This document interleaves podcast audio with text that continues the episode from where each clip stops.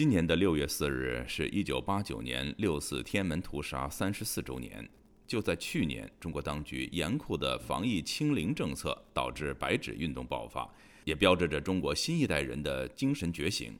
那么，这一代年轻人是怎样了解六四事件的？而六四真相又对他们产生了怎样的影响呢？请听本台记者凯迪的报道。今年五月，一位笔名冰乐的作者。在海外发表的小说《渴望》中，写到了一个和六四事件有关的情节。二零一一年六月四号是小女孩月莹的八岁生日。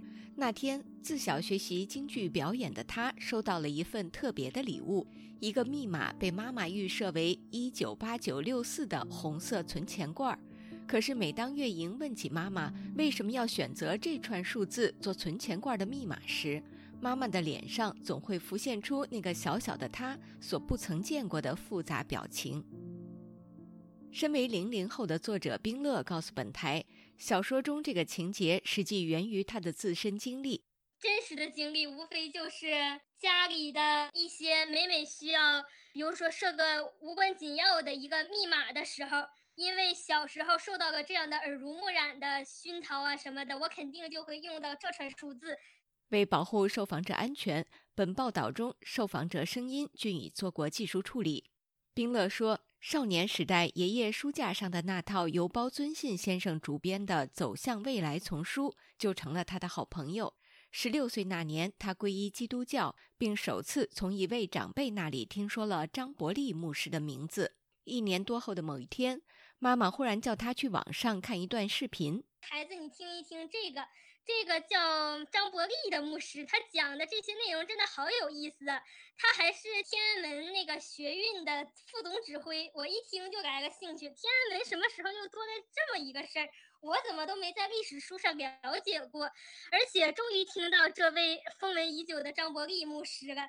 透过那个未被屏蔽掉的信仰公众号，冰乐听到了六四亲历者张伯利牧师二零零一年在台湾的布道演讲。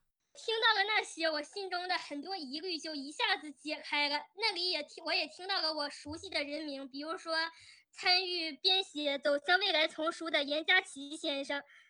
直到那时，尚未成年的冰乐才了解到，原来有一段真实发生的事已经被他的祖国从历史书上生生的抹去了。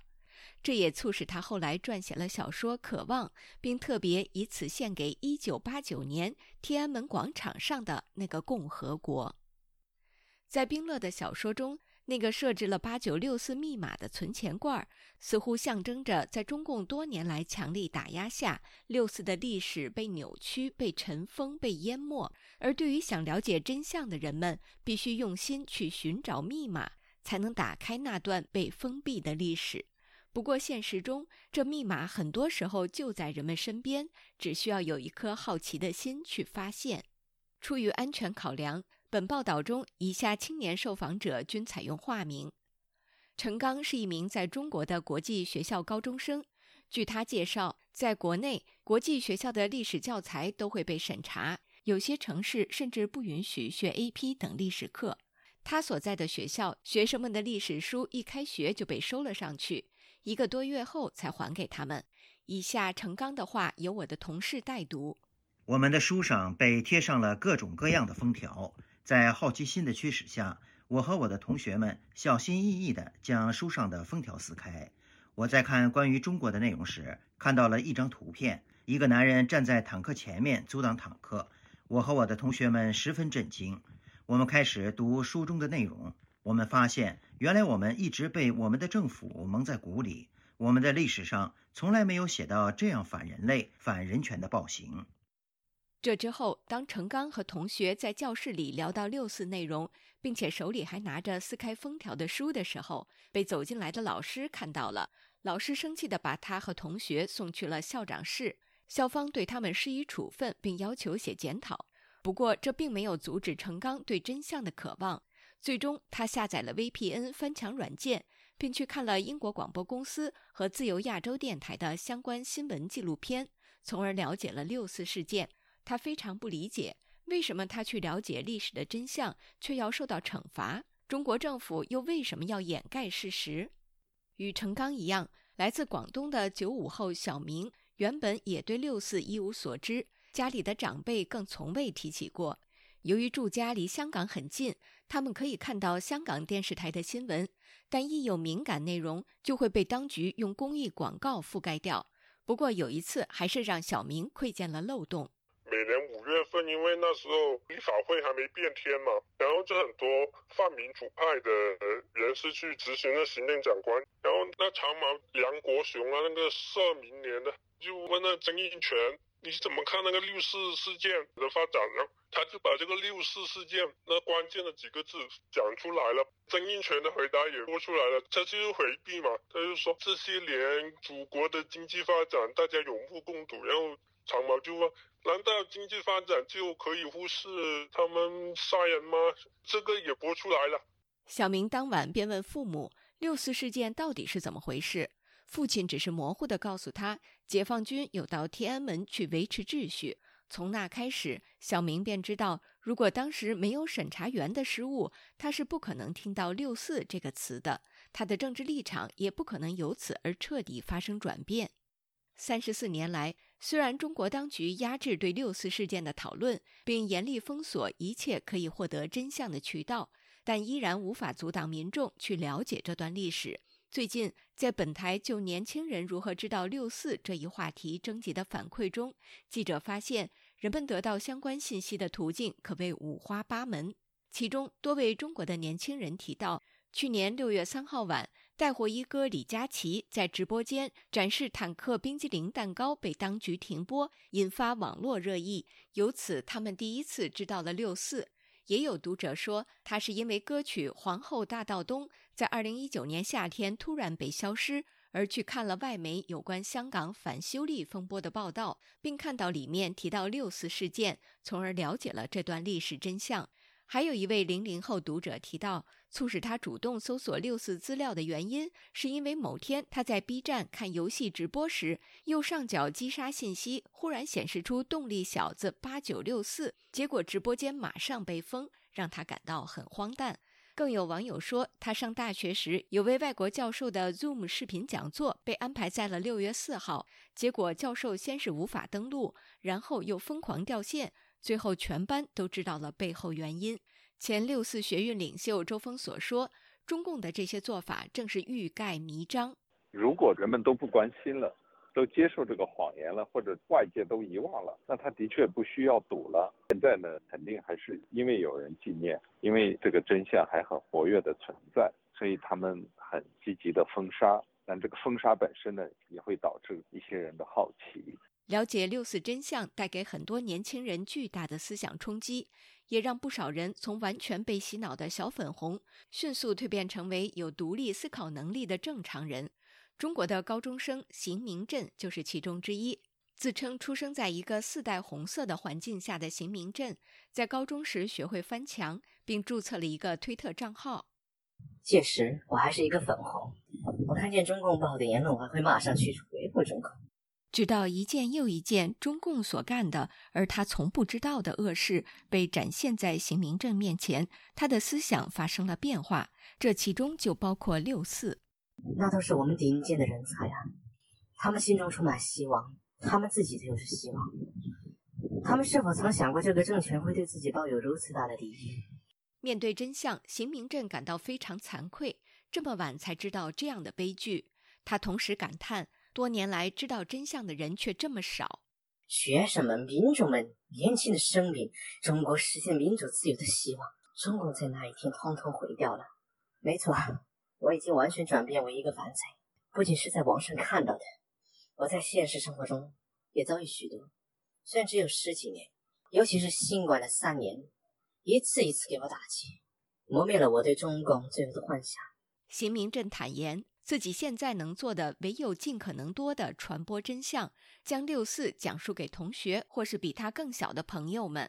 另一位就读外国语学校的何军，从初中就开始翻墙玩游戏，顺带玩推特。他还记得第一次使用推特正好是六月三号，结果铺天盖地的争吵和六四内容扑面而来。由于自幼被洗脑，何军便自然地加入了粉红大军，开始和慕田。也就是自由派的网友们展开了近一年的战斗。到后来登上 YouTube 看了很多纪录片，包括 BBC 的、CNN 的，还有一些华人 YouTuber 的讲解，就慢慢明白了，啊，这个好像不像之前理解的那样。先不说学生在某种程度上有没有错吧，但是这至少是一个由威权政府对学生的镇压活动，其中是不理智的，是残酷的。何军说，他由此开始关注一些被消失的话题，也就是一些中共的黑历史。过去三年疫情，中国经济下行，很多事情对他的影响也很大。印象非常深刻，就比如河南的村镇银行、上海封城，甚至于去年反对动态清零的运动。在日常中，我从一个完全是歌功颂德的一个小粉红，变成了一个。一定程度上自认为有了思考能力的人，进入高中后，何军遇到更多有相同认知的伙伴。他们在英语角聊政治，在图书馆阅读思想家、哲学家们的书籍，在校内墙上、厕所里，甚至出现了纪念六四的痕迹。何军说，他帮助很多同学理性客观地认识了中国，也见证了疫情期间大家的思想转变。他对习近平的专制独裁感到痛心，也为同学们对光明未来的信心所感动。对于中国年轻人识破当局谎言、认识六四的过程，前六四学运领袖周峰所说：“在我看来，就是的确就是人性的这种良善，寻求真理、自然的这种力量，这个是没有办法抹杀的，特别是在年轻人身上。”改变中国网站主编曹雅学也告诉本台：“这种。”制度性谎言、政府行为的谎言，它制造起来它很强大，因为它拥有所有的权利和机器，对吧？但是它一旦不成功的话，就非常容易让被骗的人、信息的接收者、民众对它产生一个彻底的怀疑。这些敢于冲破当局六四谎言的青年人，在近年也自然投身到了捍卫基本自由与人权的抗争中。二零二二年十一月下旬。乌鲁木齐一场大火引发中国多个城市爆发反对当局清零风控的白纸运动。下台！共产党下台！海外许多中国留学生也勇敢站出来表达声援，其中就有不少是深受六四精神感染的青年人，包括广场二代。身在美国的乌鹤鸣就是其中之一。他的父亲乌平辉曾是六四学运武汉地区的积极参与者，并为此入狱一年半。不过，直到他长大后，父亲才告诉他当年发生的一切。我记得是在我十八岁生日的那天，他告诉我他在六四时候的遭遇。我觉得我爸是个英雄。白纸运动中，乌鹤明义无反顾地参与了旧金山的声援集会。他觉得，从个人角度来说，自己有这样一种责任。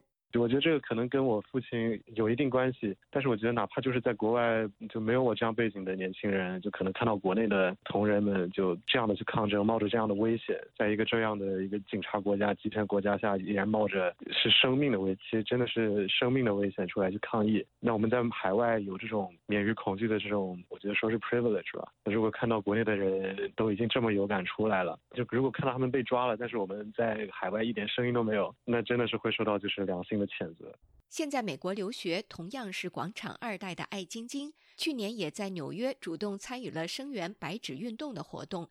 这其中既有家庭背景的原因，也和他自身经历有关。就是疫情的时候，在国内算是也受迫害了吧。当时我也差点儿被就是跟警察起冲突，然后可能距离被带走也没有多远了，因为我当时真的就是公开反抗了，已经。当时是在一个火车站的广场上。艾晶晶的父亲八九年六四时在北京上大学，也曾积极投身学运。